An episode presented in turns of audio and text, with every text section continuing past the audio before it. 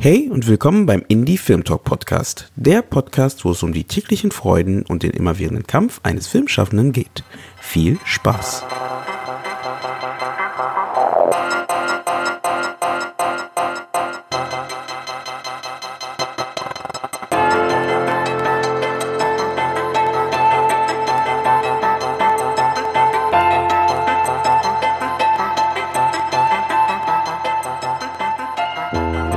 Diese Folge des Indie Film Talk Podcasts ist eine Sonderfolge, welche in Kooperation mit der DFB Berlin, dem Filmnetzwerk Berlin und Serial Eyes entstanden ist.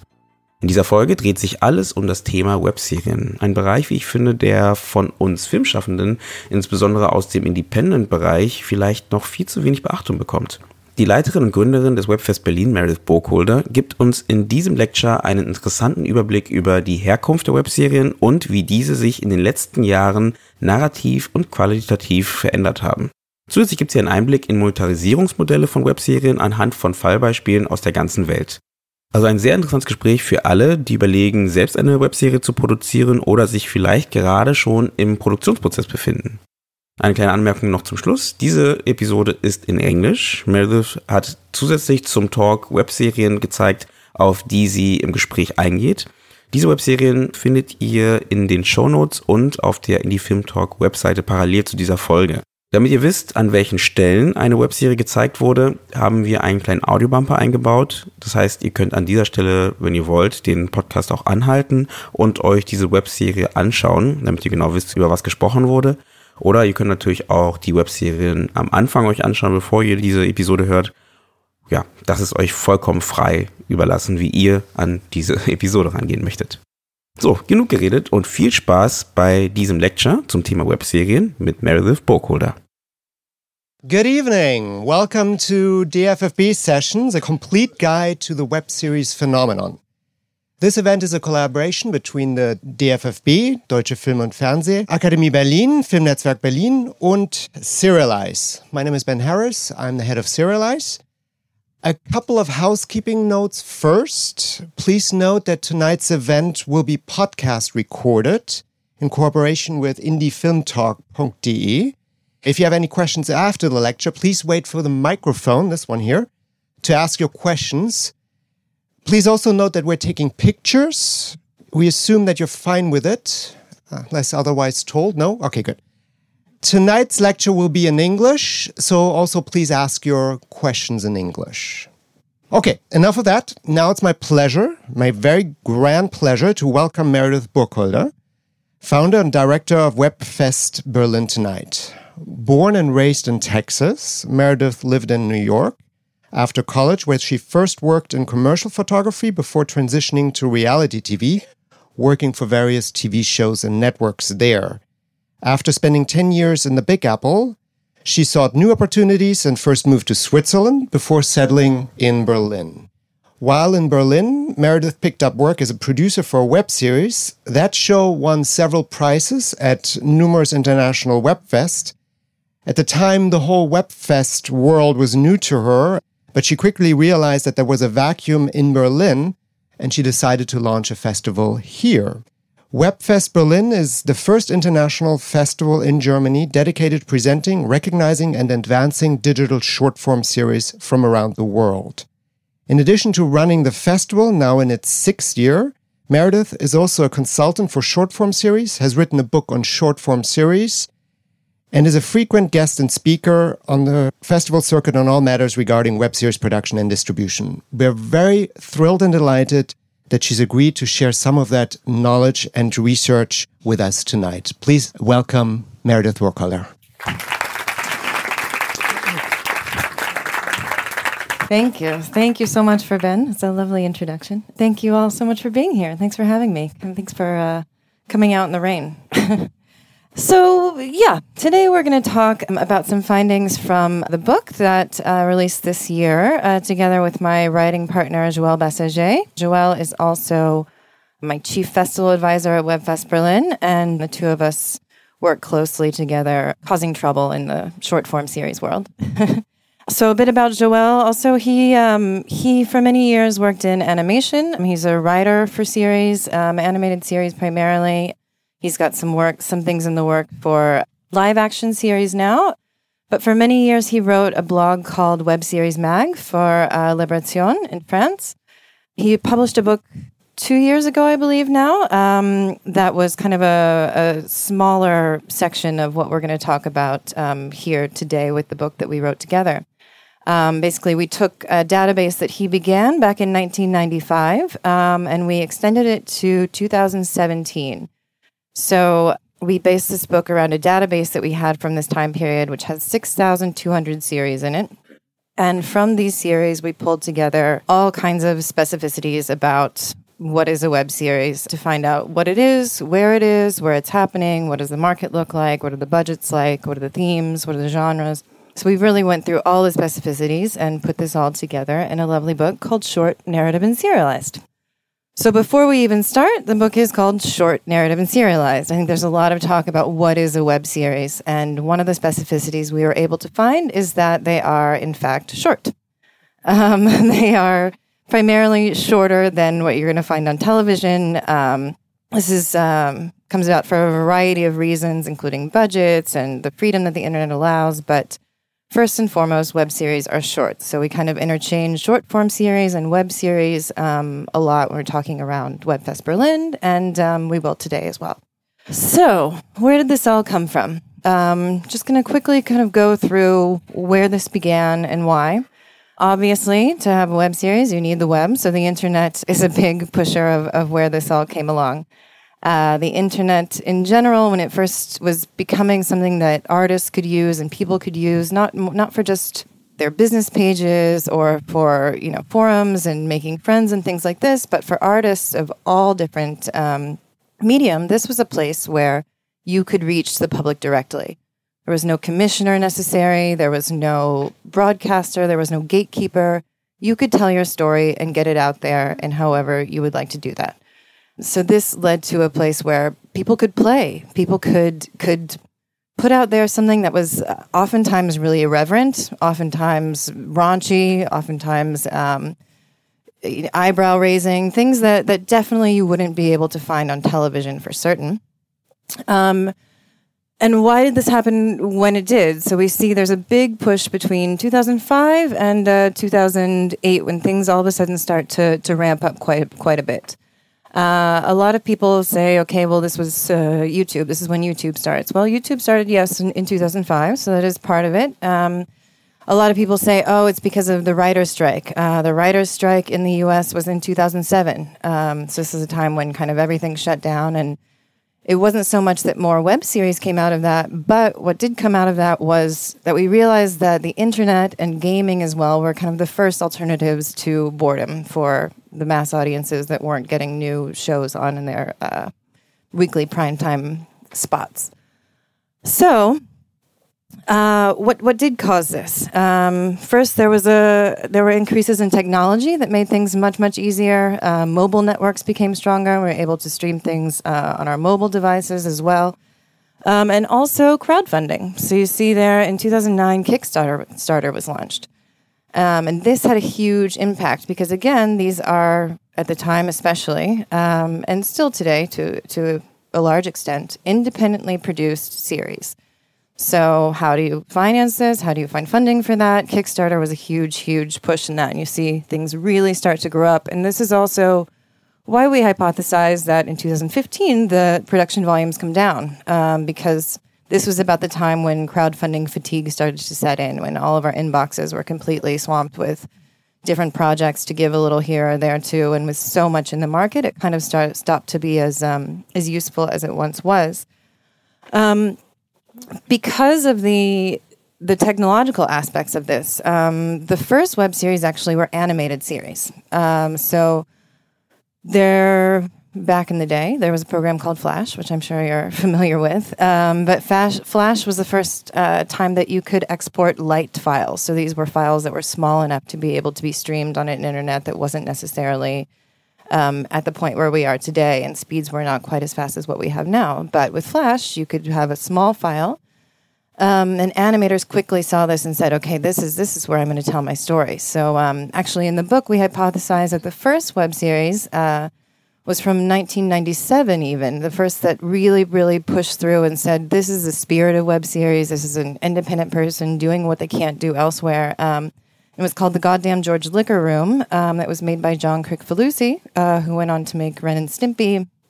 Um, and so these are there. There were several things before that. You can look at something like the Spot, which maybe some of you have heard of, which was kind of an online blog between uh, people that lived in the same apartment building that sometimes had video clips inserted. So some people say that this would be the first web series. Um, you can look at something like Lonely Girl 15. This was kind of a, a big turning point, I think, for the internet and video on the internet.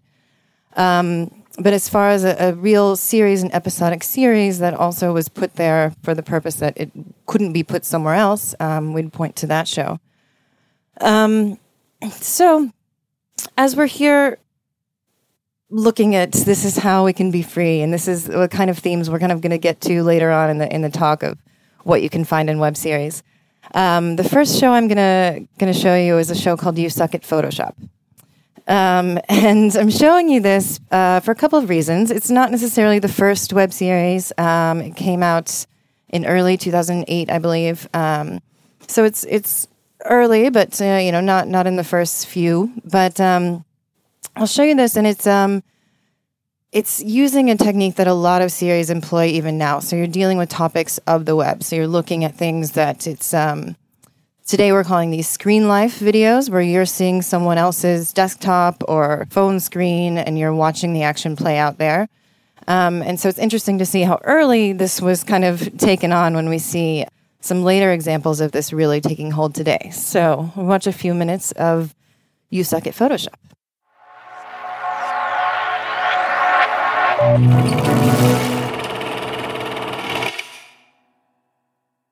Um, so you can kind of see this is clearly nothing that you can find on television.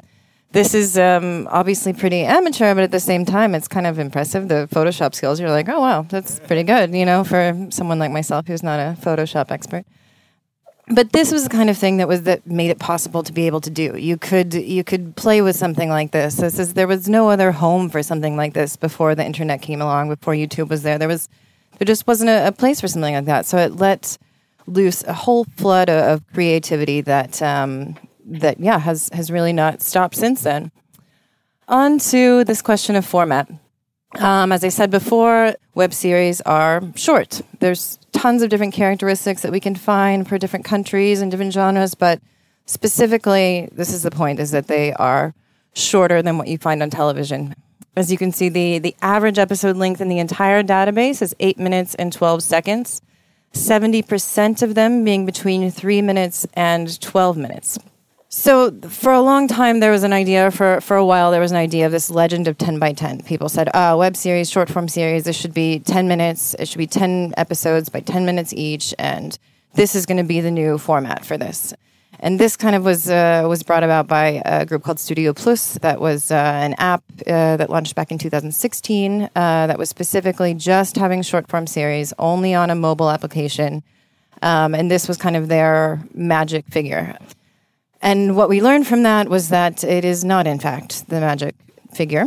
Uh, Studio Plus ended up folding about after a year and a half or so of being uh, alive there and working on this um, subscription platform base. But what we did learn is that there is no format for web series. This is the place where you can play. This is the place where you can have one episode that's shorter, one episode that's longer. You can have as many episodes per season as you need. Many many web series don't even have seasons. They just kind of continually produce. But this is where everything kind of goes out the window and you can play and you can try something new and you can experiment. Obviously, there's a lower cost to something shorter as well, and this is a, a big driver for sure from the beginning, but this is also doesn't fit on linear television and this is kind of part of the what we're struggling through now is okay where where does it land? Where does it live? It's on the streaming services. Is it by itself completely in its own application? It's obviously for linear television is quite difficult to fit into time slots but this is the fun of web series is that you can play and you can put them around however and whenever you see. You see them on many different platforms. You see them self-published. You're seeing them now commissioned as well but it's they are they are getting quite a bit longer. Um, so I think when we when we look back even just four or five years ago, we're looking at mostly five minute episodes, maybe a 10 minute episode was kind of getting long. Now we're really seeing a nice sweet spot around 15 minutes, honestly.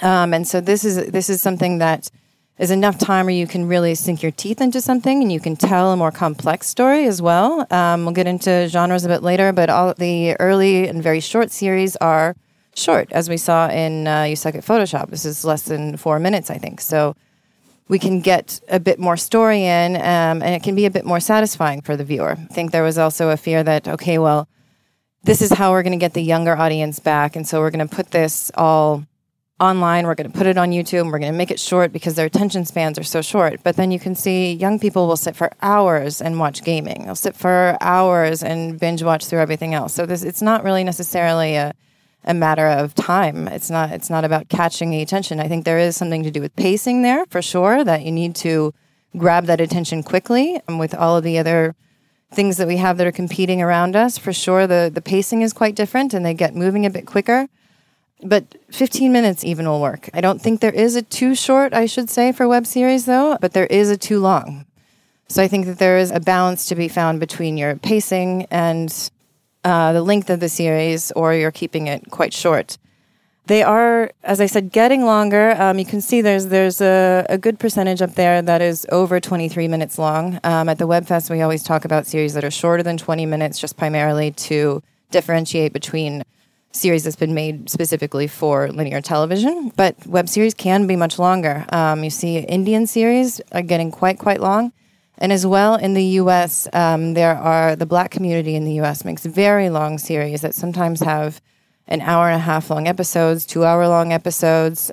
So it's really just kind of what it takes to tell your story and how that goes. But um, we still are considering those web series as they are independently published and they are out for public consumption. So, on this topic of length, we're going to watch something that's a bit longer now. It's about 15 minutes. Um, and the show is called Content. It was recently released from ABC in Australia and on the iView platform. It just released in August, I believe. And they had a, a bit of a viral shot as well with this, um, which will make more sense when you see it. But also, we're seeing this because this is kind of the evolution of the You Suck Photoshop. We're seeing again something that's uh, screen life, so you're seeing someone else's screen, but you're seeing it now from a phone screen. So uh, we'll kind of see how this topic evolves um, and continues to evolve as web series do tend to talk about the internet, um, among other things, of course. But um, I think this is an interesting example of a very recent and uh, screen life themed episode.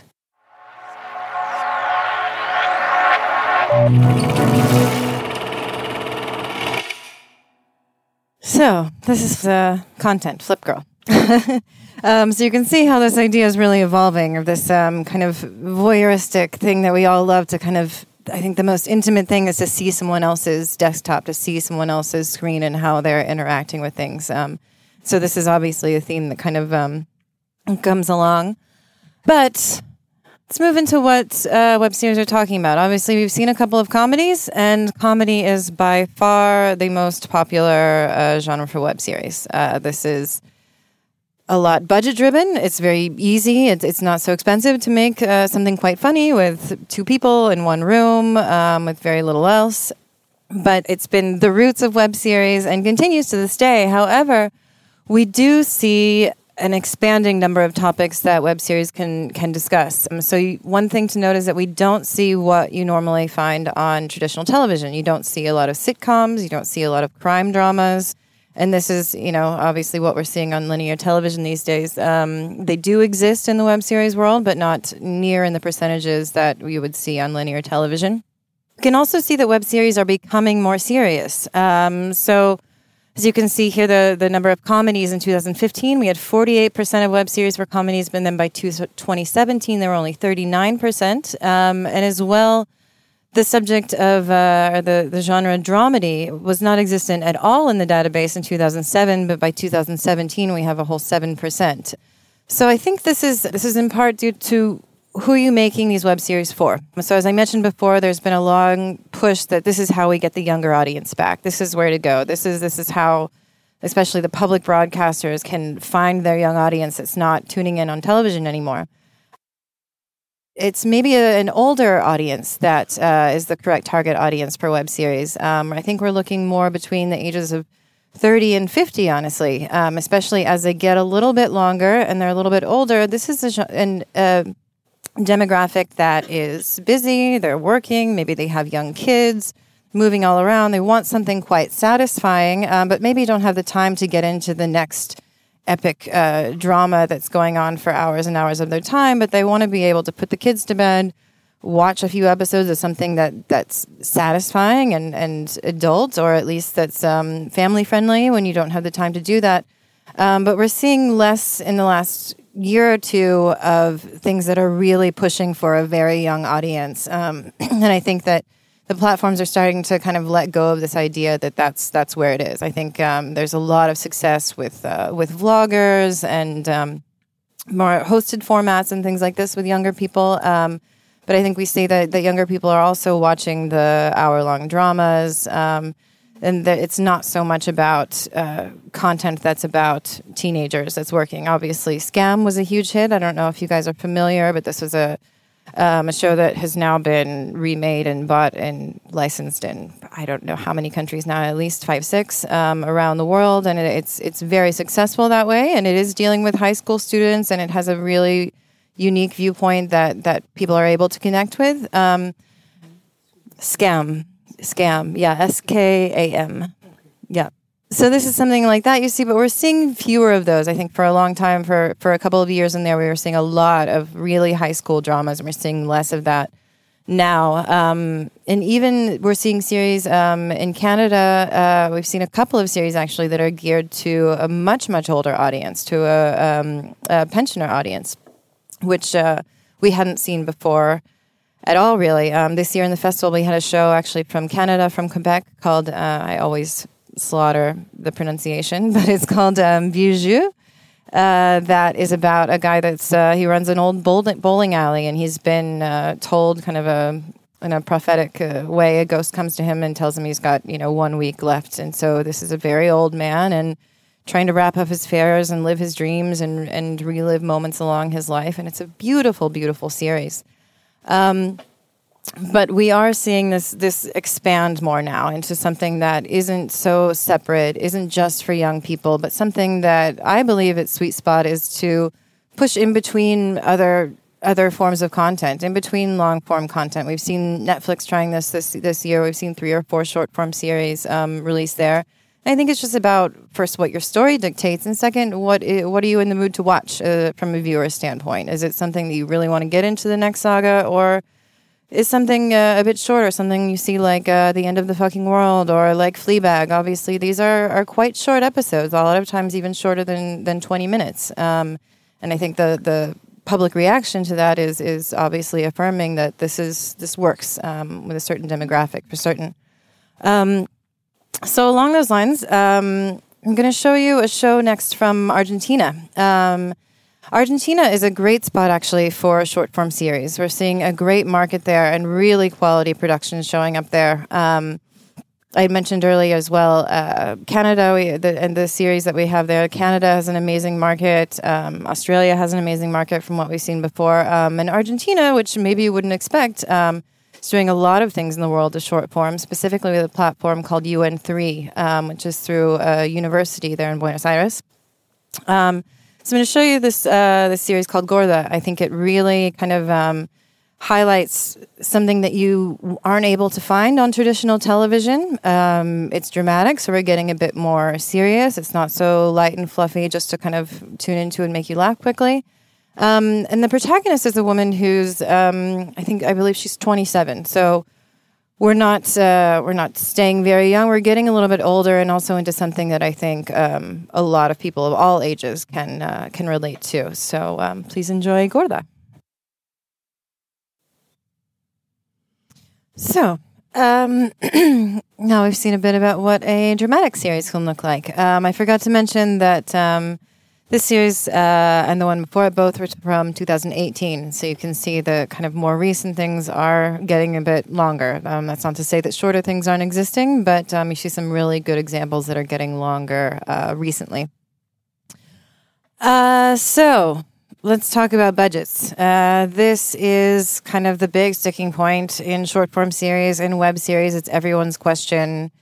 How do you monetize this? How do you make it? How do you get a proper budget? How do you sustain yourself while making this? Um, and yeah, they are by and large very low budget productions. Uh, more than 60% have budgets of less than 10,000 euros um, and less than 2% with more than 500,000 euros. Um, so obviously, budgets are low. Um, no, for per season. Per season, yeah, sorry. this is a total spend. And so obviously, I mean, this kind of it's not the most accurate number you can find because so many episodes have so many different um, episode lengths and minutes per season. Um, but on average, this is this is what we're looking at.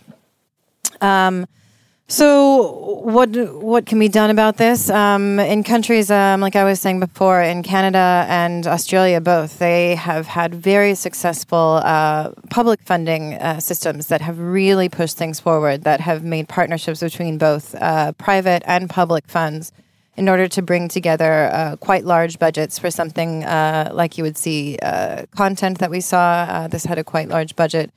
Um, and things are are ramping up in that territory. Um, also, something to keep in mind when we're talking about these budgets and what's based on this database is it's such a small percentage of web series that might have uh, been commissioned uh, by a broadcaster um, or or a platform, and so in those cases, obviously, it's a, a much smaller percentage that are being given a budget to work with. Um, so the vast majority of web series are independently produced. Um, thus, again, the the budgets being quite low.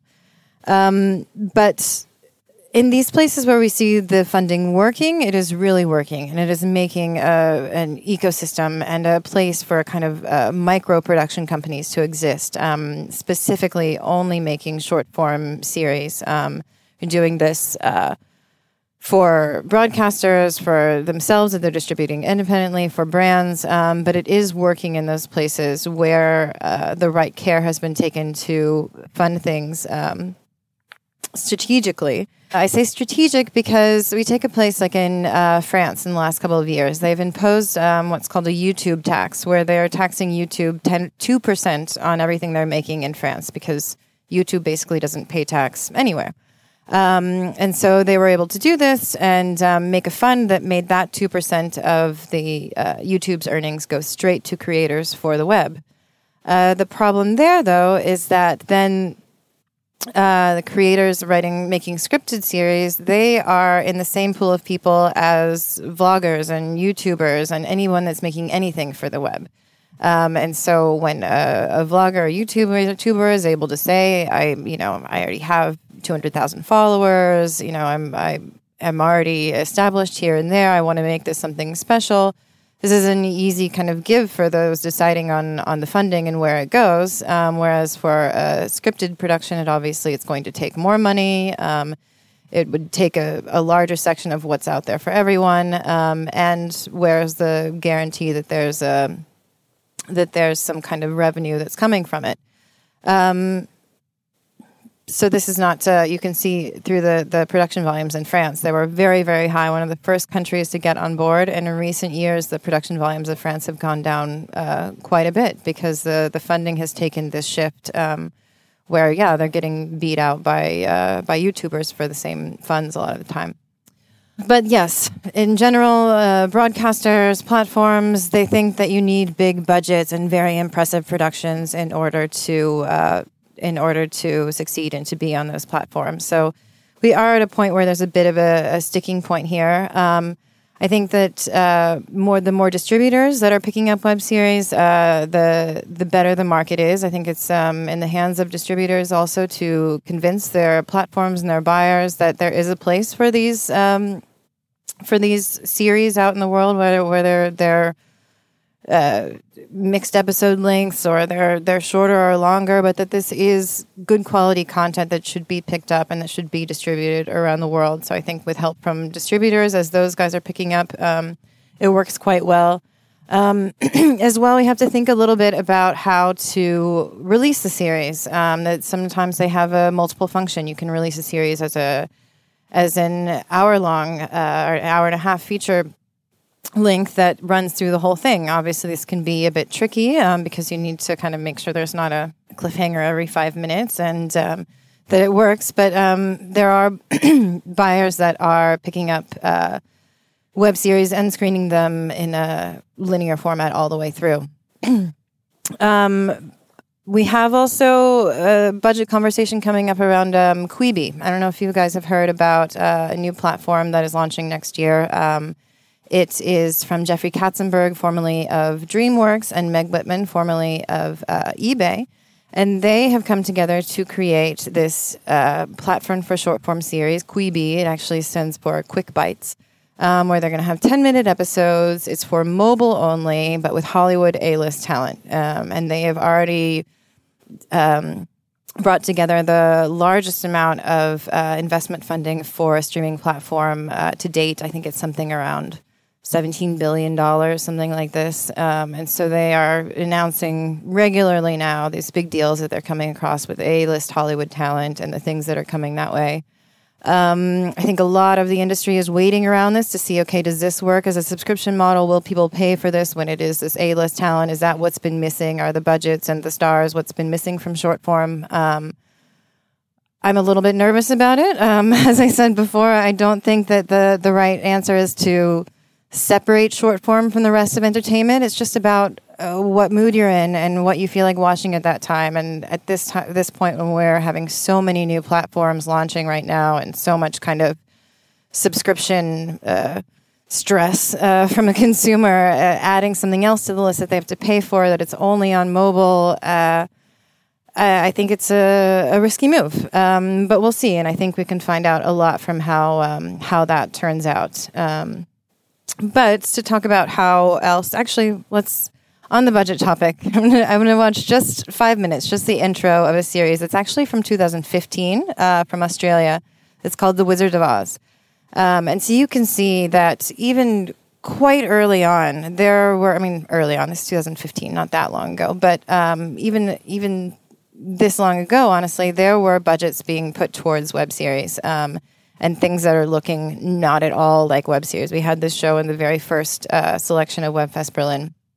Um, and just to give you an idea of the production values that are out there and what's possible um, with a little bit of money, obviously.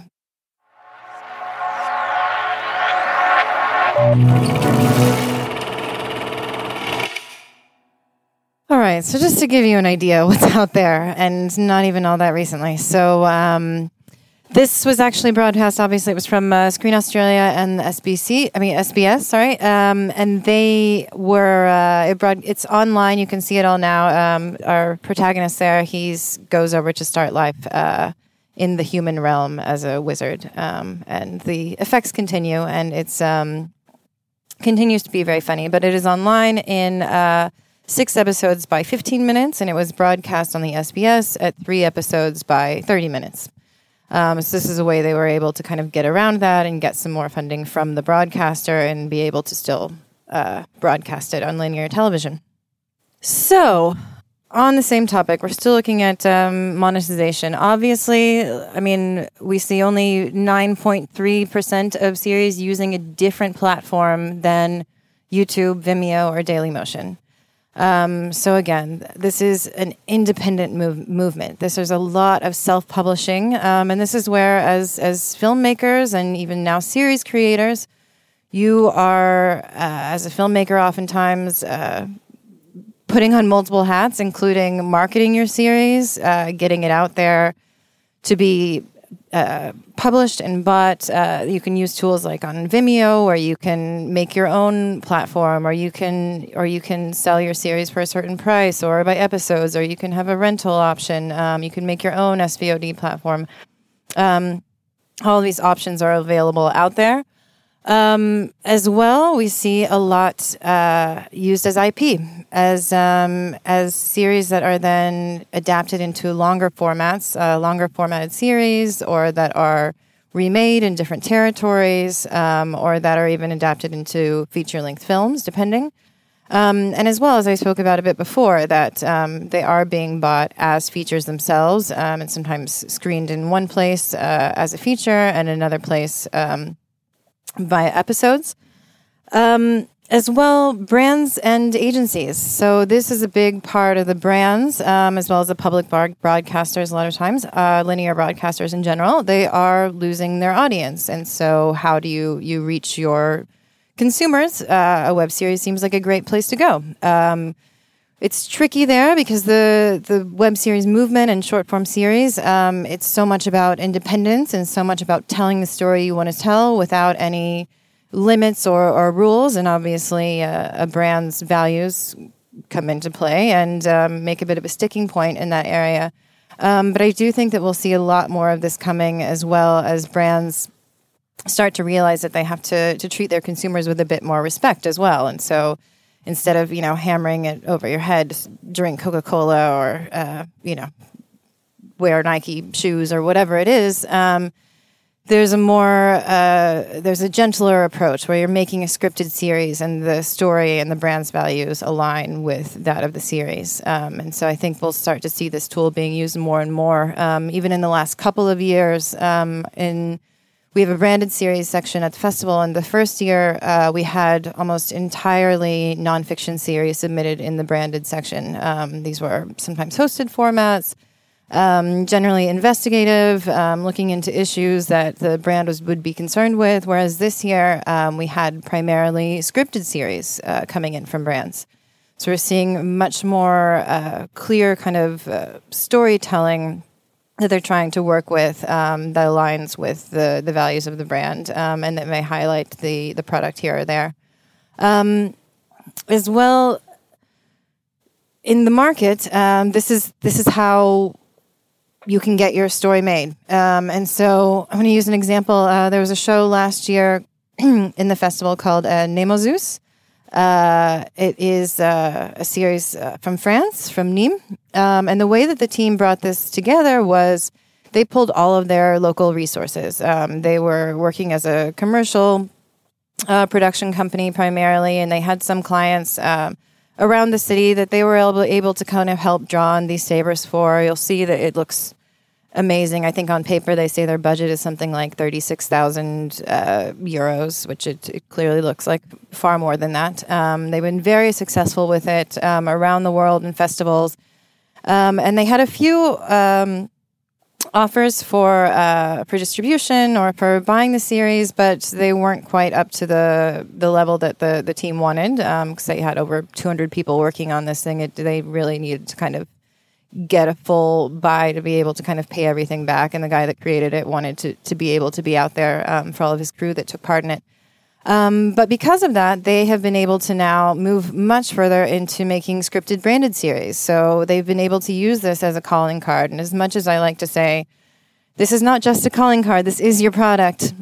It is without a doubt a calling card um, for sure. If you can put something into it and you can make a web series and getting get it out there, it is proof that you can tell a story, that you can shoot something, that you can produce something fantastic. Um, and so this team specifically now are working full time making scripted series, um, both for brands and for platforms. And um, a second season of Nemausus uh, should be coming soon. So we watch a quick episode of this. It's just like five minutes.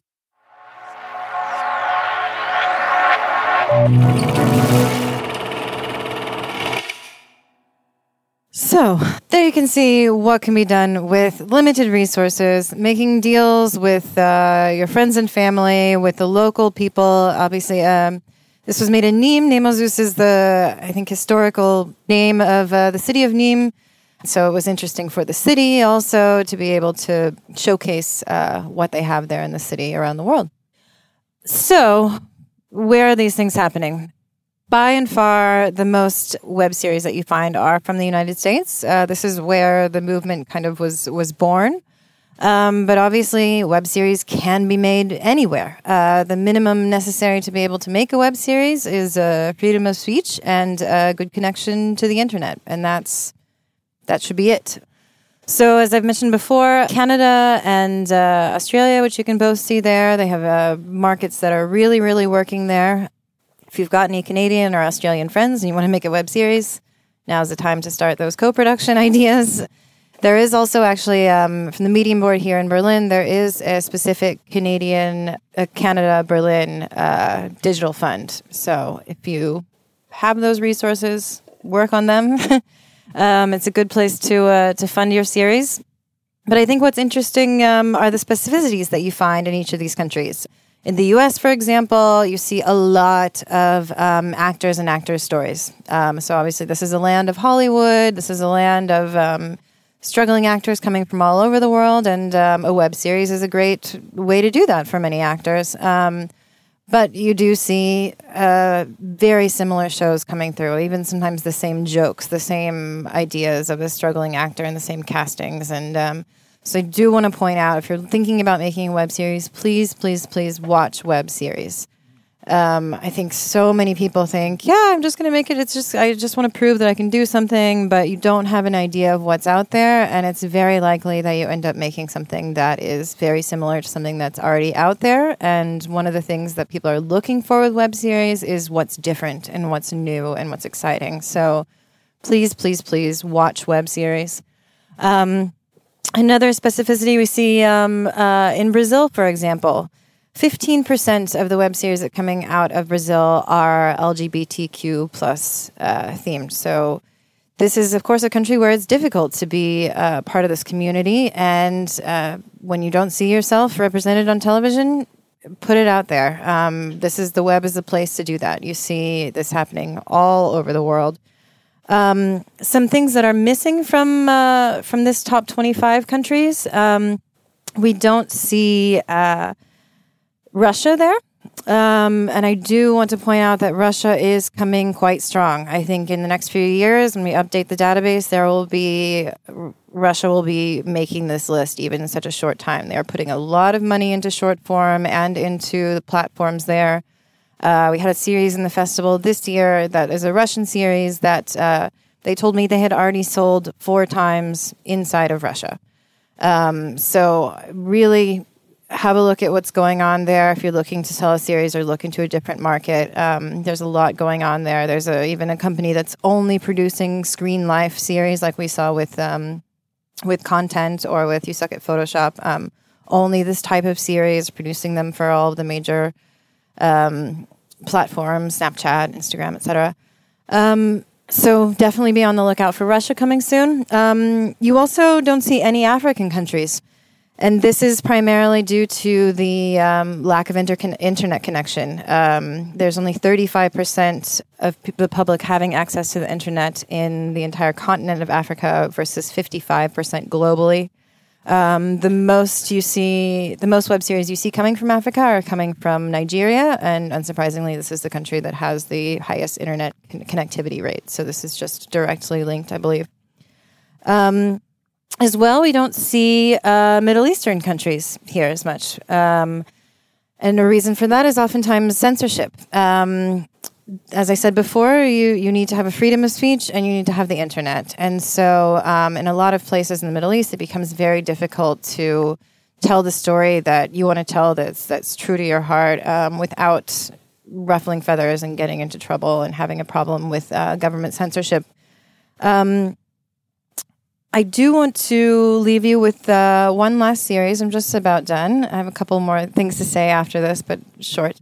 Um, but I want to show you this series. It's called uh, Bidun Kaid or um, Undocumented. And so we'll see the first episode of the series. Um, what's interesting about it is um, these guys first made a series called Shankaboot um, back in 2010. Uh, it comes from Lebanon.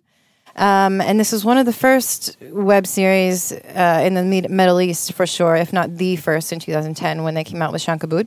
It was about a delivery guy in the streets of Beirut um, running around, and it was very successful. Um, so successful that they were able to spur other people to make series, and they had a call for for ideas for for series from the public, and it became a really interactive community there. Um, even though they were dealing with really poor connectivity, they they you know used really quick cuts a lot of times, hoping that uh, when the viewer is watching and their internet connection is not so good and stuck loading, it would it would load as these cuts are being made, um, and so it was really kind of a uh, something that that uh, they didn't expect to be so successful, but was very successful. Ended up winning the International Emmy, I believe, in 2011 as well. Um, and so this is the next series they'd made since then. Um, sorry, the Shankaboot that also went on for five seasons, and um, it was really a, a cultural phenomenon. Um, since then, uh, this was the next series they made called Bidun Kaid. Uh, it's called Undocumented, and it's about the um, refugee crisis in Lebanon of uh, Syrian refugees. And um, it's interesting because they really walk a really center line on it where kind of both sides politically claim that it's theirs and it's uh, proving all of their points right.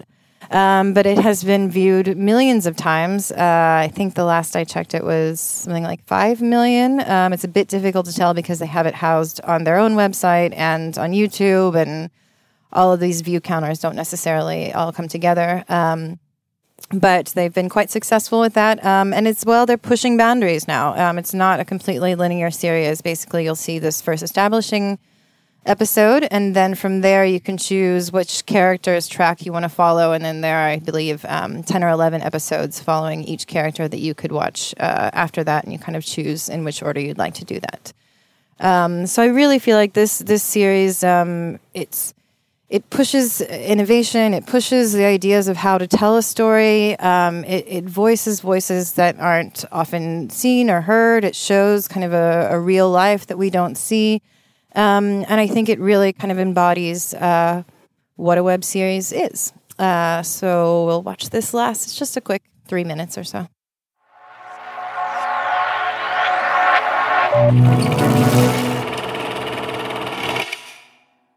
So, yeah, this is about uh, where I leave you today. Um, just to give you an idea, there is more. Um, you can find the book on Amazon, short narrative and serialized. It has links to over 500 series, the cheapest streaming service you'll find, I promise. And uh, it really, you can learn so much from it. If you're thinking about doing it, please, um, even if you don't buy the book, look into it, watch web series, look at the the web fest happening around the world. There's more than 40 out there now, um, and see what you can see and to learn from them and the kind of things that are out there. Um, so yeah, that's me. I'm uh, maybe a couple of minutes over here, but I don't know if anyone has any any um, questions. Maybe we have a couple of minutes.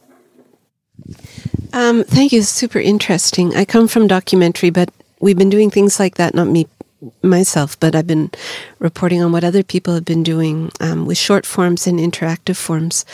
Um, I, when you talk about markets, are you talking about funding or are you talking about actual consumption that brings money back into the project? Used markets often to yeah. define um, the success of a program or not. Exactly. Um, and most of the time I'm referring then now, I, I, need to clean up my language for sure, but uh, most of the time I am referring to how they're being bought and sold to different platforms and broadcasters. Um, not necessarily the audience reaction, um, but how they are working as a, a part of the entertainment economy and the entertainment industry.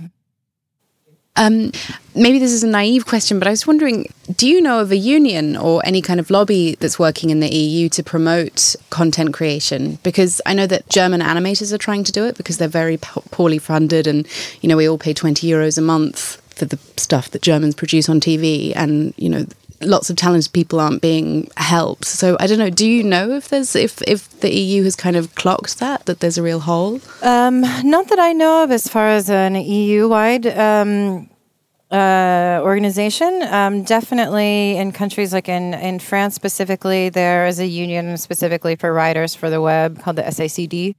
Um, I believe that's what it's called. Yeah, SACD.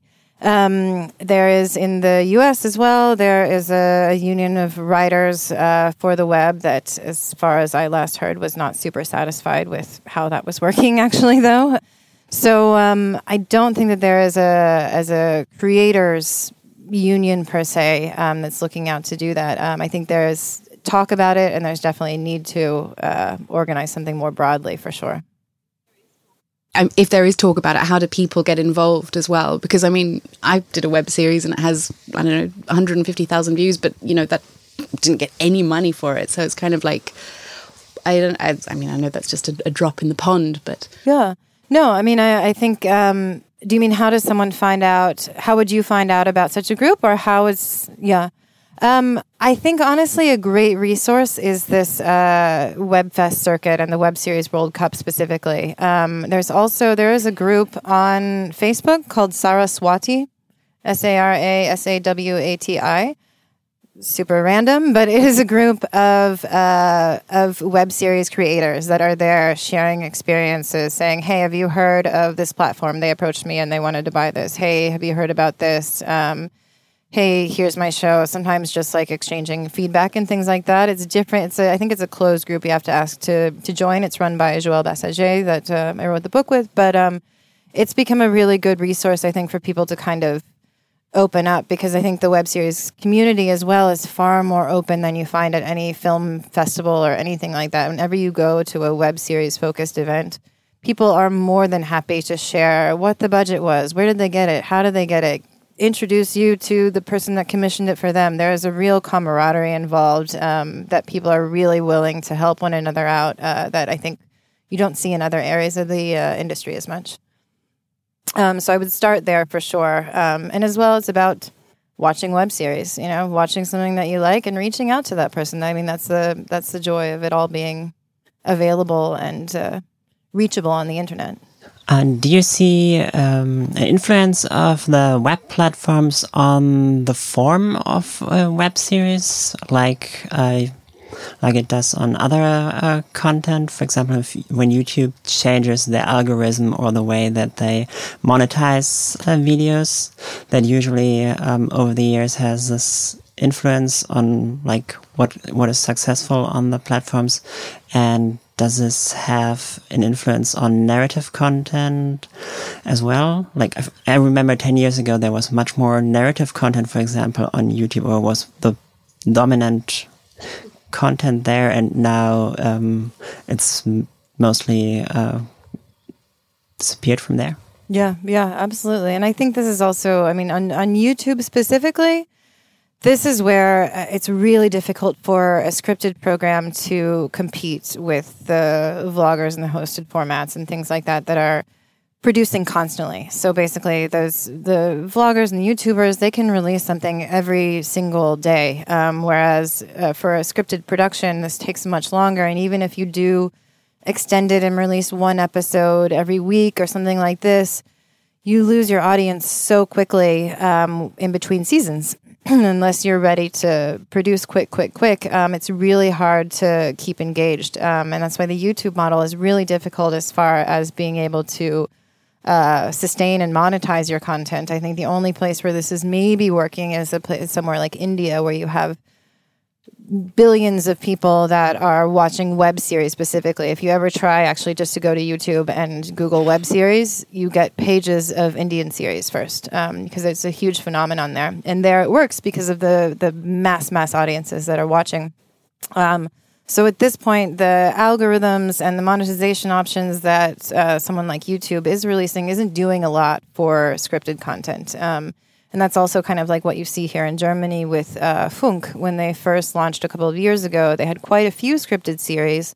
Um, but as time has gone on and they've seen that they can keep these sustained views with the vlogger shows and the, the nonfiction shows that they're releasing more quickly, uh, they've started to make more of that and less scripted content because um, it is a really difficult place to hold a mass audience that actually can bring you back income uh, when you're talking about the number of the huge number of views that you need in order to monetize on these platforms. Um, I think where you do see it actually uh, changing how things are happening is um, when you see uh, vertically shot things. You look at Instagram, you look at Snapchat, and things like this, where they're commissioning series, and um, Snapchat at least is paying a, a, a fair rate for uh, for vertically shot scripted series. Um, this is where you see, of course, oh, okay, well, let me try and, and shoot something with my, with my phone then. And you see that really affecting the content that's coming out. Um, the same way that we saw so much younger target audience, some, some, so many things that were skewed for a younger tar- target audience when people thought that this was maybe the way to do that. And then now we don't see as much because people realized, okay, it's not really bringing back that back that audience. So there are kind of points in there like that, um, but nothing so major to really affect things at this point in time. I think it's about coming out with what's new and what's innovative and what's also engaging for an audience versus um, playing to algorithms and the like. Uh, I was just wondering about your. You're saying that the requirements of a web series in the form that it is in is freedom of speech, essentially. And then I saw that one of the biggest locations in which web series are made is China. So I was wondering how that's like manifesting because you also said it's access to internet. It's completely altered the way that the Chinese, uh, like Chinese government monitors the internet. So, what are the web series that are coming out there? Well, China is obviously its own story. A lot of the things that are being produced in China we're not able to see here, and they're not able to see a lot of what's going on in the rest of the world. But there is, I think, a a general idea in China that there's there's a lot of film being made. There's a lot of mobile consumption happening um, with TikTok and things like this that are feeding into like a short form craze, if you will, for the moment. Um, and I think that it's not so much about um, it's a minimum of freedom of speech. I think is the the answer. It's not a total freedom of speech. Obviously, not anything and everything could be out in in a place like China. But the government there is really pushes also for filmmaking and for this entertainment industry to to take hold there, um, and web series being um, being part of that entertainment landscape just on different platforms. And yeah, not. Um, not I think with the same spirit that I talk about, you know, the activist web series or or seeing minorities on the screen that you wouldn't see otherwise. Um, it's it's more about uh, mobile consumption and st- streaming consumption and um, making Chinese products there. One more question to follow up on your previous answer vertically shot? What do you, what uh, should we think? What what is that? Uh, like when we were seeing on, on uh, content, so we're looking at vertical video. We're looking at nine by sixteen rather than sixteen by nine. Am I right? Yeah, vertically. Like what's uh, what you're looking at on your phone, what you see on Snapchat, and now with um, IGTV, obviously, uh, this is going to. Uh, hopefully, they're coming out with monetizing options soon, and this will kind of help push that as well. Because right now, it's you see some actually really interesting uh, series that are made specifically for IGTV, but there's not a monetization uh, option as of yet. It would have to rely solely on sponsorships and um, deals that way. So, um, but we do see. I know it's been talked about really for years now, but uh, you are starting to see actually things start to hang on in the in the vertical format. What is IGTV? It's the uh, Instagram television. So it is. Um, basically Instagram for a long time had limits of um, I think it was one minute long videos, something like this, um, and now you can stream up to ten minutes, and on special accounts even up to an hour, I believe. Um, as they've kind of been rolling it out, the the rules change quite often and are not applying to everyone across the board. There are certain creators that they work with and allow different things. Um, but IGTV is the is the place on Instagram where you're able to see longer longer format, so up to 10 minutes, or in some cases, quite, quite, uh, quite a bit longer. All right. Thank you so much for this very insightful and comprehensive uh, introduction to short form series. Thank you, Meredith. Thank you so much for having me. Schön, dass ihr euch die Folge bis zum Ende angehört habt und ich hoffe, ihr konntet euch viele interessante Infos mitnehmen. Alle Informationen zu Meredith und dem Event findet ihr wie immer in den Show Notes oder auf der Indie Film Talk Webseite. In diesem Sinne wünsche ich euch noch viel Spaß und wie immer könnt ihr den Podcast mit der Podcast-App iTunes oder Spotify abonnieren und auf Instagram und Facebook folgen. Wir freuen uns natürlich auch über Bewertungen bei iTunes. Das hilft immer, damit man da auch ein bisschen gefunden wird. Und ansonsten kann ich noch sagen, ich wünsche euch noch einen schönen Tag, einen schönen Abend oder eine schöne Nacht und wir hören uns bei der nächsten Folge. Ciao.